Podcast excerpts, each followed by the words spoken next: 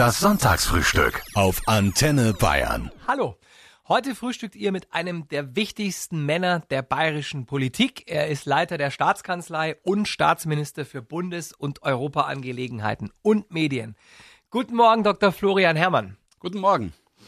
Nehmen Sie es mir bitte nicht übel, aber wenn ich Sie den ganzen Vormittag mit Leiter der Staatskanzlei und Staatsminister für Bundes- und Europaangelegenheiten und Medien ansprechen muss, werd ich kirre. Kann man das irgendwie abkürzen in Ihrem Fall? Einfach Florian Herrmann. Ich darf auch den Doktor weglassen. Natürlich. Es gibt Menschen, die sind da spezieller. Ja, aber ich finde, äh, Eitelkeiten im Zusammenhang mit akademischen Titeln sind nicht angebracht. Das ist mir sehr sympathisch. Florian Herrmann zu Gast im Sonntagsfrühstück heute noch äh, ohne Mundschutz, der gilt ja erst am Morgen, dafür mit dreieinhalb Metern Sicherheitsabstand. Wie ist es denn bei Ihnen in der Staatskanzlei oder im Landtag? Es sind ja nicht alle im Homeoffice. Da muss man trotzdem äh, sehen, dass man die Abstände einhält. Tatsächlich, mhm. es sind immer zwei Plätze frei neben den einzelnen äh, Abgeordneten, auch auf der Regierungsbank. Mhm. Es finden vermehrt Videokonferenzen statt für die Ausschussarbeit. Das sind alles zum einen neue Herausforderungen, andererseits kann man da auch Dinge ausprobieren jetzt aus der Not heraus, die sich vielleicht bewähren, die man vielleicht dann auch auf die Dauer machen kann. Also der Landtag stellt sich da genauso wie alle anderen sehr gut drauf ein. Mhm. Wie ist es denn mit äh, dem Herrn Söder? Haben Sie den überhaupt noch in echt gesehen die letzten Wochen oder läuft da alles nur noch per FaceTime? Oder Videokonferenz? Ähm, nein, wir sehen uns schon, aber eben auch mit dem, äh, mit dem erforderlichen Abstand. Ist ein bisschen komisch, oder? Also ich meine, naja, ich, ich erwische mich selber immer noch dabei, dass ich zu Leuten, ich wollte Ihnen vorher auch am liebsten die Hand geben, aber das geht halt nicht mehr. Ja, es sind halt die Einschränkungen, mit denen wir jetzt äh, leben müssen, weil das Virus sich nicht beeindrucken lässt, außer von einem Impfstoff. Wenn man in den letzten Tagen in Bayern unterwegs war, man sieht vermehrt schon Leute, die freiwillig Maske tragen in Supermärkten. Ähm, viele haben aber auch Angst, dass gar nicht genug da sind, wenn jetzt die Maskenpflicht morgen kommt im Freistaat. Haben Sie denn persönlich schon welche vorrätig? Ja, meine Frau hat äh, selber schon welche geschneidert. Sehr ähm, gut, das ist ja vorbildlich. Äh, die, die auch ganz gut aussehen. Da muss man sich natürlich dran gewöhnen, aber man gewöhnt sich an vieles. Und wenn man es mal vergisst, kann man immer noch auch einen Schal nehmen oder ähnliches. Gilt ja auch. Darf ich fragen, welches Design Ihre Frau gewählt hat? Ist es Uni oder haben die Muster bei Ihnen daheim, die Masken? Ja, das sind unterschiedliche. Das eine ist ähm, Uni und das andere hat ein Muster, zufälligerweise das Muster eines ausrangierten Hemds von mir. das Sie seitdem vermissen das nimmer im Schrank hängt. Also ich vermisse es, ja. ja. Jetzt sind natürlich schon die ersten Schlaumeier auf die Idee gekommen, die Maskenpflicht zu missbrauchen. Was, wenn jetzt einer im Auto eine Maske trägt äh, und dann bei einer Geschwindigkeitskontrolle auf der A9 geblitzt wird, kriegt er dann zwei Bußgeldbescheide, weil eigentlich ist er nicht erlaubt. Ne? Zum einen wegen zu schnellem Fahren, zum anderen wegen Vermummung. Im Auto, äh, wenn man also vor allem wenn man selber im Auto ist, braucht man natürlich keine Maske tragen. Das wäre äh, nicht notwendig. Von daher wird man sicher pragmatische Wege finden und ich äh, vertraue da auch drauf. Die Polizei geht ja immer mit Fingerspitzengefühl in Bayern vor. Es ist immer ein Ermessensspielraum, so, wenn man jetzt dann irgendwie. Da wird halt einmal ein freundlicher Hinweis gegeben. Ja. Was wenn jetzt einer morgen, weil er es vergisst oder weil er keinen Bock hat oder was auch immer, wenn jetzt einer morgen ohne Maske in den Bus steigt oder in den Supermarkt marschiert, wird der dann wieder freundlich hinausgebeten oder stehen da jetzt ab sofort Securities, die das kontrollieren? Wie kann ich mir das ab morgen vorstellen? Also ich gehe davon aus, dass das in der Praxis, weil es ja eine vernünftige Regelung ist, auch aufgenommen werden hm. wird. Die Leute werden schon selber mit Sicherheit drauf kommen und sagen, ich will mich ja schützen, ich will meinen Nächsten schützen. Wenn sich alle schützen, dann sind wir gegenseitig geschützt sozusagen. Aber natürlich muss man auch äh, solche Regeln dann durchsetzen. Das wird sicher in den ersten Tagen, wenn Polizei jemand trifft mit einer Ermahnung auch äh, sein. Aber wenn das halt sich fortgesetzt oder jemand sich strikt weigert, dann wird es auch Bußgelder geben. Ich sage aber auch, man muss jetzt auch nicht dann äh, gleich wieder total übertreiben und dann Leute gleich beschimpfen, die das nicht haben, mhm. sondern manche vergessen es halt, kann man sich ja freundlich äh, darauf mhm. hinweisen, einfach möglichst zivilisiert gemeinsam in unserer Gesellschaft diese wirklich echte Herausforderung, in der wir da stehen, gemeinsam meistern. Herr Herrmann, ich brauche kurz Ihre Meinung zu einer Facebook-Auseinandersetzung, die ich hatte mit einem Oberammergauer. Der hat mich darauf hingewiesen, dass meine 130 Kilometer Rennradtour über oberbayerische Landstraßen aktuell ja nicht erlaubt sei, weil man laut Corona-Regel nur in unmittelbarer Umgebung Sport machen soll. Und ich habe ihm daraufhin geschrieben, dass das mit dem Rad schwierig ist, mit so einem Rennrad, und ich in den viereinhalb Stunden so gut wie niemandem begegnet bin, während die Polizei hier bei uns bei der Antenne immer anruft, äh, wegen Horden an Joggern, die sich im englischen Garten gegenseitig fast über den Haufen rennen. Oder Leuten, die plötzlich wild kampieren in großen Gruppen an der Isar. Wer hat denn jetzt recht? Tja, Sie sind mein Gastgeber, darum haben Sie natürlich recht.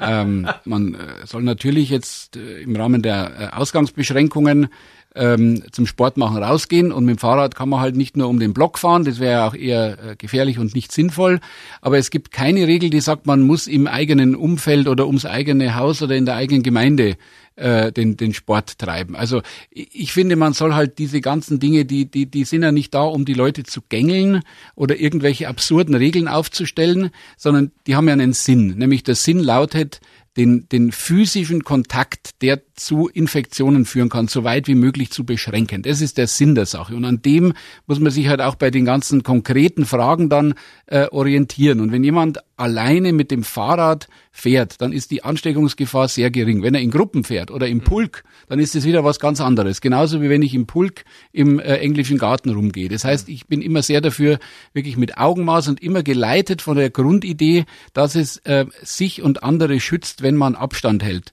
die, die Dinge äh, anzupacken. Das heißt, keine Massen Fahrradtouren, äh, aber alleine durch Bayern fahren mit dem Fahrrad, soweit man es kann, ja, und sie sind ja offenbar sehr trainiert, ähm, äh, ist es natürlich in Ordnung. Also es wird davon ausgegangen, dass wir in der Lage sind zu beurteilen, was ist gefährlich in Zeiten von Corona und was ist noch in Ordnung.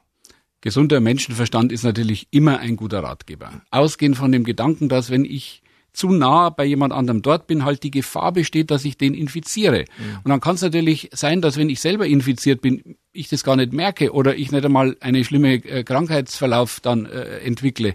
Aber der andere ist vielleicht der Risikogruppe oder reagiert halt anders auf das mhm. Virus und kommt dann in, in, die Intensivstation, verstirbt vielleicht sogar. Das ist doch immer das, was man mhm. miteinander abwägen muss. Und wenn man das tut mit einem wirklich vernünftigen, gesunden Menschenverstand, dann kommt man auch immer zu einer vernünftigen Antwort auf die Frage, die einen sozusagen beschäftigt. Die Botschaft, die damit nach draußen getragen wird, lautet, passt bitte aufeinander auf und denkt für die anderen im Zweifelsfall auch mit. Mussten Sie eigentlich wegen Corona irgendwas stornieren? Flüge, Urlaub?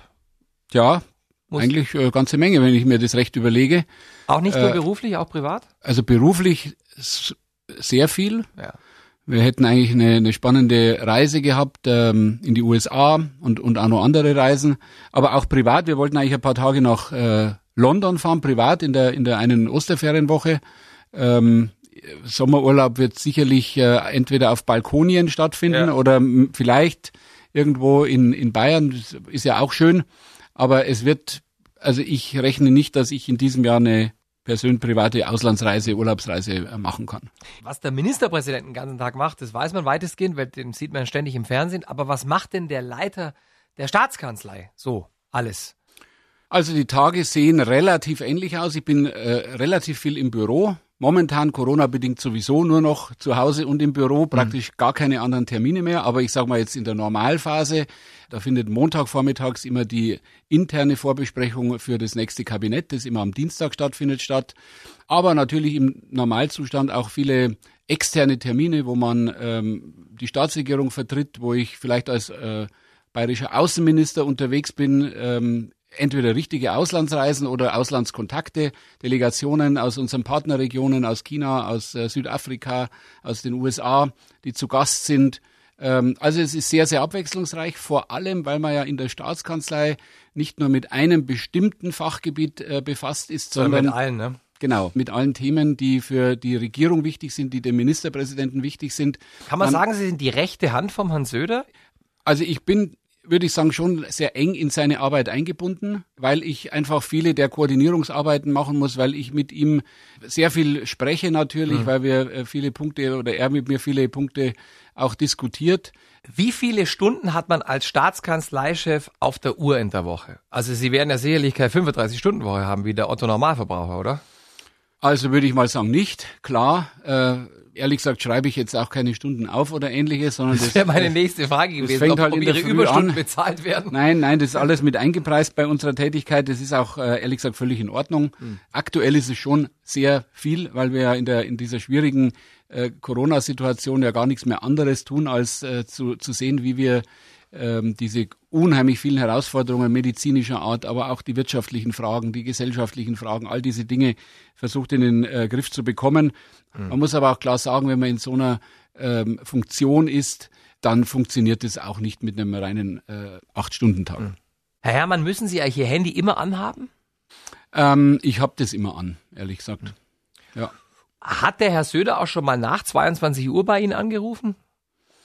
Ähm, also er durchaus, aber das ist eher die Ausnahme, würde ich sagen. Also äh, tagsüber und ab sehr früh am Morgen ähm, heißt geht's, ab geht's 3, los. 6.30 oder, oder? Das kann schon vorkommen. Also eher, eher früh morgens als spät in der Nacht.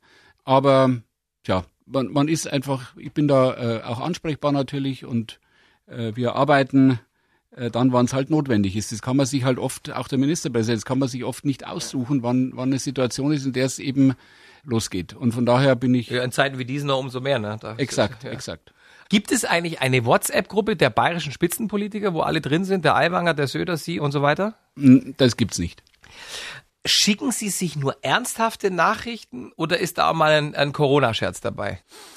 Ich würde mal sagen, die Mehrzahl der, der Nachrichten ist schon ernsthaft, aber natürlich gibt's ja immer auch mal witzige Sachen. Man kriegt ja doch unendlich viel über WhatsApp zugeschickt und ja. wenn es wirklich gute Witze sind, dann, dann leitet man sie auch mal weiter. Dann lasse ich gern auch den Ministerpräsidenten teilhaben. Wir duzen uns hier bei Antenne Bayern, außer unseren Geschäftsführer, äh, der wird gesiezt. Wie ist das bei Ihnen? Sagen Sie Herr Söder oder sagen Sie Markus? Nein, wir sind schon länger per Du hängt auch damit zusammen, dass wir uns jetzt auch schon etwas länger kennen und dass generell in der CSU-Landtagsfraktion alle sich duzen. Mhm. Wie sieht's beim politischen Gegner aus? Also die bayerische Grünchefin zum Beispiel, ist es die Katharina oder ist es die Frau Schulze? Das ist unterschiedlich. Also jetzt bei der Katharina Schulze, mit der bin ich per Du, auch mit dem Ludwig Hartmann, eigentlich mit relativ vielen, weil ich ja jetzt äh, schon seit äh, 2008 ähm, im Bayerischen Landtag bin. Ich war ja Ausschussvorsitzender im Innenausschuss und da lernt man halt viele kennen, auch auf Reisen, was jetzt nicht heißt, dass man sich immer über alles äh, einig ist, völlig klar. Aber auf der persönlichen Ebene funktioniert das eigentlich mit allen sehr gut, aber es gibt auch nach wie vor welche, mit denen ich per Sie bin. Hm. Sie sind der erste Gast hier in meiner Sendung, der so heißt wie ich. Ist doch wunderbar. Wunderbar, finde ich auch. So ein schöner Vorname. Eben, so das wollte ich gerade fragen. Sind Sie zufrieden mit Ihrem Vornamen? Absolut. Es wird noch besser, Herr Dr. Herrmann. Wir haben nicht nur denselben Vornamen, wir sind auch fast am selben Tag geboren. Sie sind ja äh, am 7. Dezember, ne? ja. ich am 11. Beide Sternzeichen Schütze. Ich lese Ihnen mal aus unserem Horoskop vor und Sie sagen mir, ob das zutrifft. Mhm. Im Schützen steckt ein einsamer Wolf, ein Abenteurer, ein Freibeuter.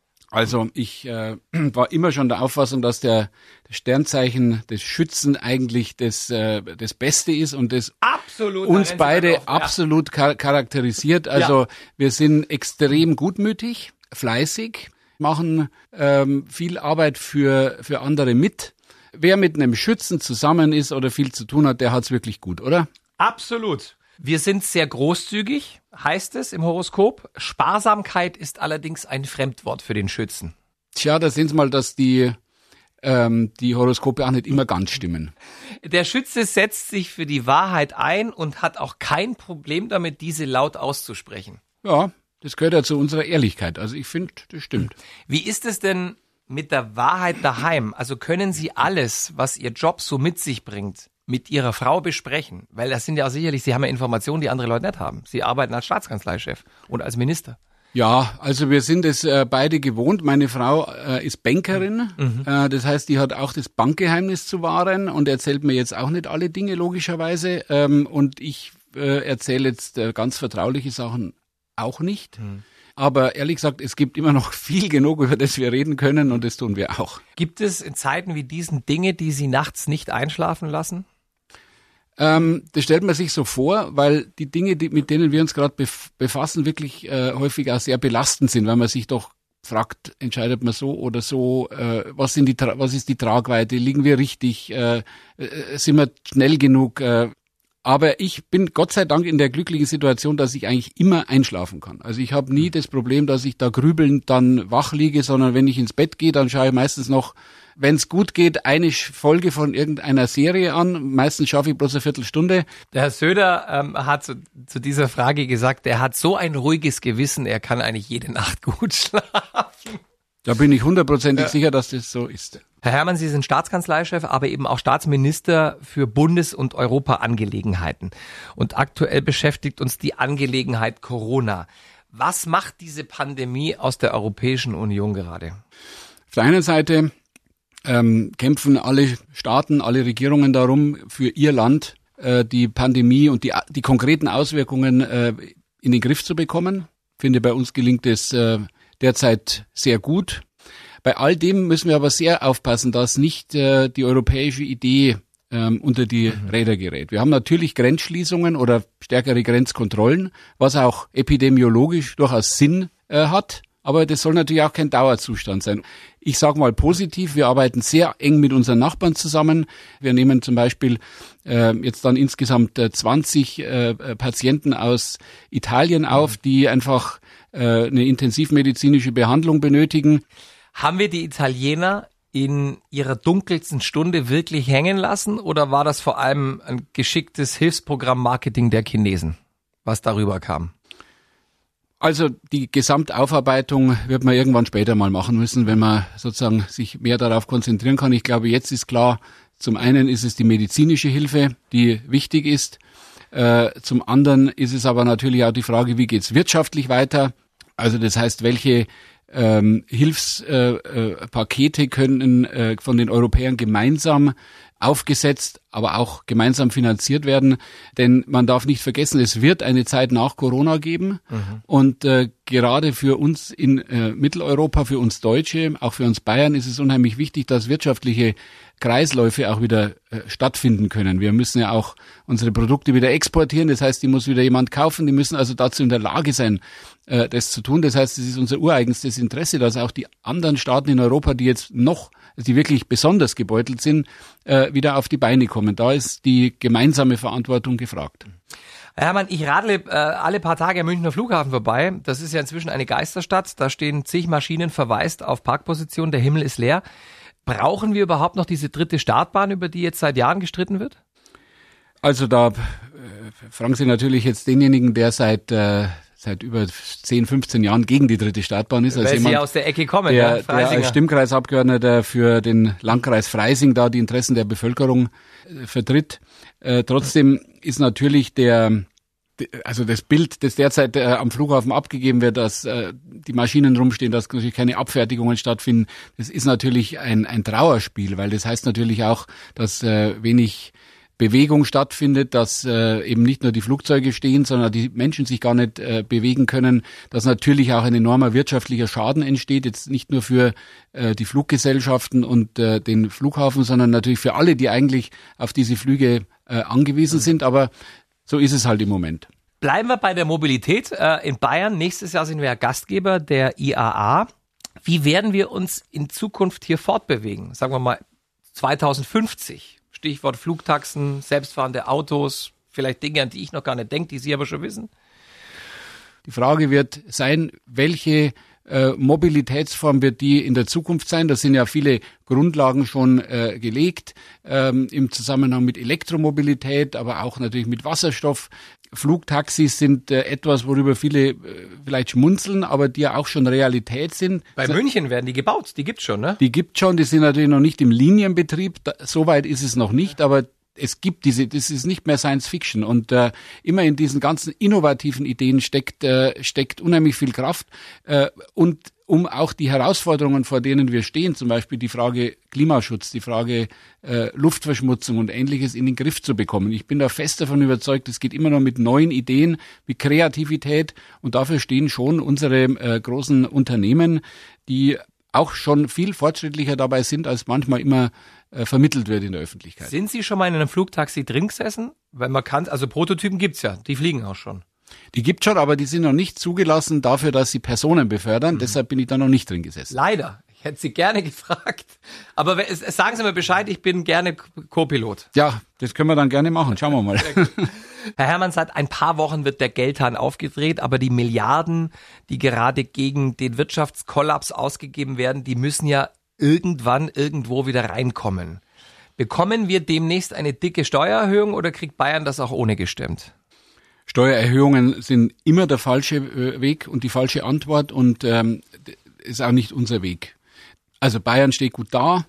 Bis zur Corona-Krise äh, waren die Steuereinnahmen auf, auf Rekordhöhe, nicht nur in Bayern, deutschlandweit. Das heißt, es wäre jetzt auch aus diesem in diesem Kontext die völlig falsche Antwort, äh, mit, mit höheren Steuerbelastungen zu kommen. Es gibt ja schon die ersten, auch aus der Politik, die schreien, oh, also aktuelle Krise, da müssen wir die nächste Krise, die Klimakrise müssen wir erstmal auf Eis legen. Also ich halte es für ganz äh, verkehrt, wenn man meint, man könne jetzt ähm, quasi unter dem Deckmantel oder unter dem Schutz in Anführungszeichen der Corona-Krise sein politisches Süppchen kochen. Das halte ich für ganz falsch. Also die äh, politischen Weichenstellungen, die man vorher gemacht hat, äh, wurden aus guten Gründen gemacht, nämlich weil die, gerade die Herausforderungen des Klimawandels für die ganze Welt enorm sind. Und äh, jetzt so zu tun, als wäre das alles nicht mehr, wäre völlig verkehrt. Man muss sich mal vor Augen halten, dass wir bereits jetzt schon äh, in bestimmten Teilen Bayerns wieder zu wenig Wasser äh, haben. Das heißt, das brutal, äh, was wir an Dürre haben. Die, so, das hat führt, nicht geregnet, so gut wie nicht. So, das sind nämlich genau die Punkte, die dann wiederum äh, zu äh, anderen, zu Erosion, zu anderen Schwierigkeiten auch für die Landwirtschaft und so weiter führen. Das heißt, wir müssen den den Weg einer vernünftigen Klimapolitik fortsetzen mit der Kreativität und Innovationskraft, mit der wir das begonnen haben. Und ähm, das würde auch die Bevölkerung nicht wollen, die den Weg ja mitgegangen ist. Jetzt steckt man gerade ja mittendrin in diesem Schlamassel. Werden wir daraus was lernen?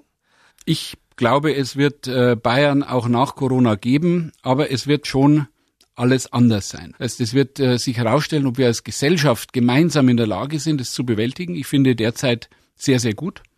Es wird, es, es zeigt uns, dass unser Gesundheitssystem im, geradezu im weltweiten Vergleich auf einem sehr hohen Niveau ist. Oh ja, vor allem im Vergleich zu den amerikanischen. Wenn Sie mal äh, sehen, dass die Amerikaner ganz am Anfang äh, die Tests bezahlen mussten, wenn sie also äh, entsprechend nicht versichert waren und ähnliches. Sie kennen wir ja die Situation, während bei uns die Tests, äh, gerade in Bayern, wir machen mehr Tests im Durchschnitt, beziehungsweise auf die Bevölkerung bezogen, als in der ganzen Welt. Also auch in den Ländern, die als Muster gelten, wie zum Beispiel Südkorea. Wir sind da überall wirklich gut dabei. Wir haben die Krankenhauskapazitäten nochmal hochgefahren. Vor der Krise hatten wir in Deutschland 34 Intensivbetten auf 100.000 Einwohner in Italien zwölf, in den Niederlanden sieben. Das heißt, wir haben eh schon ein deutlich höheres Niveau gehabt. Mhm. Trotzdem, glaube ich, wird man sich gerade was den ganzen Aspekt der Pflegeberufe, der medizinischen Berufe ähm, betrifft, sicherlich ganz neu aufstellen. Und ich äh, glaube auch, dass die Wertschätzung zum Beispiel für die Pädagoginnen und Pädagogen, für die Lehrkräfte äh, gewaltig steigt, weil viele jetzt merken, wenn sie Homeschooling machen mit den Kindern, was eigentlich die Arbeit der äh, Pädagogen, der Lehrerinnen und Lehrer ist. Also darum meine ich, es wird ein anderes Bayern sein, das glaube ich schon, aber durchaus auch mit vielen positiven Ansätzen. Sie werden nächstes Jahr 50. Macht Sie das nervös? Also ich finde, bisher war das eigentlich ein ganz schönes Gespräch mit Ihnen. äh, ich, äh, Jetzt dreht sich die Stimmung. ich bin ehrlich gesagt äh, total zufrieden. Es gibt nichts, äh, was ich da abhaken müsste oder ähnliches. Ja. Äh, äh, mir ist immer wichtig, dass, dass man selber einigermaßen fit bleibt, dass die Menschen, die einem wichtig sind, äh, äh gesund bleiben, gerade in der jetzigen Phase, aber auch äh, ganz generell. Äh, also ich, ich sehe dem mit großer Gelassenheit entgegen. Ihr Vater war bis letztes Jahr Präsident der, der Technischen Universität München und wurde auch damals als Minister unter Herrn Stoiber gehandelt. Hat das auf Sie abgefärbt? Hm, also ich, ich würde mal sagen, wir waren immer schon eine politische Familie, wobei das eigentlich noch mehr mit meinem Großvater zusammenhängt. Äh, die erste Prägung war für mich das Wort Bauausschuss, weil ich zu Besuch bei ihm war und er dann meinte, er muss jetzt in den Bauausschuss gehen, was mir als Kind, als Siebenjähriger nichts gesagt hat. Ich mir nur gedacht habe, das muss schon extrem wichtig sein, wenn er in den Bauausschuss geht, obwohl jetzt ich als sein Enkel da ist. Gibt es Themen, ähm, politische Themen, wo Sie mit Ihrem Vater äh, uneins sind? Hm, gute Frage. Also der Grundtenor, die ist, ist, ist derselbe. Abweichungen im Einzelnen vielleicht, wäre mir aber jetzt auch nicht bewusst. Mhm. Es geistern ja gerade unzählige Verschwörungstheorien durchs Netz. Die werden auch teilweise millionenfach geklickt. Lassen Sie uns mal kurz über zwei oder drei sprechen. Bill Gates will die Impfweltherrschaft an sich reißen. Ich bin also äh, teilweise wirklich entsetzt, was für äh, Unfug im Internet leichtfertig äh, verbreitet wird. Ich halte es sogar auch gefährlich für unsere Demokratie, diese Art und Weise in Blasen des Internets seine eigene Welt zu konstruieren durch, durch wirklich abstruseste Theorien. Äh, und da ist große Vorsicht geboten, das muss man wirklich sehr, sehr ernst nehmen. Was ich auch gelesen habe, Corona wird dazu benutzt, um jetzt unter dem Deckmantel der Pandemie überall in Bayern 5G-Masten aufzustellen, ohne dass es einer mitkriegt. Ja, es gibt halt äh, bestimmte Gruppen, die sich ähm, auf, auf irgendwelche Spezialthemen wahnsinnig fixieren, da auch äh, äh, Angstgebäude drumherum aufbauen und es dann in Verschwörungstheorien hineinarbeiten. Und ich finde, man kann sich als Faustregel immer äh, merken, dass so ganz simple Erklärungsansätze meistens nicht stimmen, weil das Leben in der Regel doch ein bisschen komplizierter ist. Und das andere ist natürlich das Problem bei Leuten, die Verschwörungstheoretiker sind oder so Verschwörungstheorien verbreiten. Ähm, die fühlen sich ja, wenn man sie ja widerlegen will, dadurch geradezu bestätigt. Ja, und sagen, ja genau, dieses Dementi ist ja genau der Beweis dafür, dass ich recht habe und so weiter. Man soll es auch teilweise nicht so ernst nehmen. Das ist ja eins der Probleme der Social Media, von, von Twitter, von Facebook, dass man manchmal den Eindruck hat, das ist die Meinung, die alle haben. Dabei hat ja nur ein ganz, ganz kleiner Prozentsatz der Bevölkerung zum Beispiel Twitter und es ist eine ganz bestimmte Community. Ich bin da ja auch mit drin und man, man nimmt das ja alles wahr, muss ja immer wieder bewusst machen, das Leben in Bayern, das Leben in unserem Land ist wesentlich vielfältiger. Vielleicht ein paar Mal weniger in Facebook und Twitter reinschauen, sondern mit offenen Augen durchs Land fahren. Äh, dann sieht man auch, dass übrigens nirgends 5G-Masten aufgestellt werden und äh, die 4G bräuchte man sogar noch mehr. Das wäre besser, wenn die aufgestellt würden. Und äh, dritte und letzte Verschwörungstheorie. Dr. Florian Herrmann wird der nächste Ministerpräsident von Bayern. Wir haben einen exzellenten Ministerpräsidenten, auch wieder eine totale Verschwörungstheorie, die nur in den Filterblasen des Internet entstehen kann und die einfach falsch ist. Es war schön, dass Sie da waren. Herzlichen Dank für dieses Frühstück mit Ihnen. Sehr gerne. Alles Gute. Das Sonntagsfrühstück auf Antenne Bayern.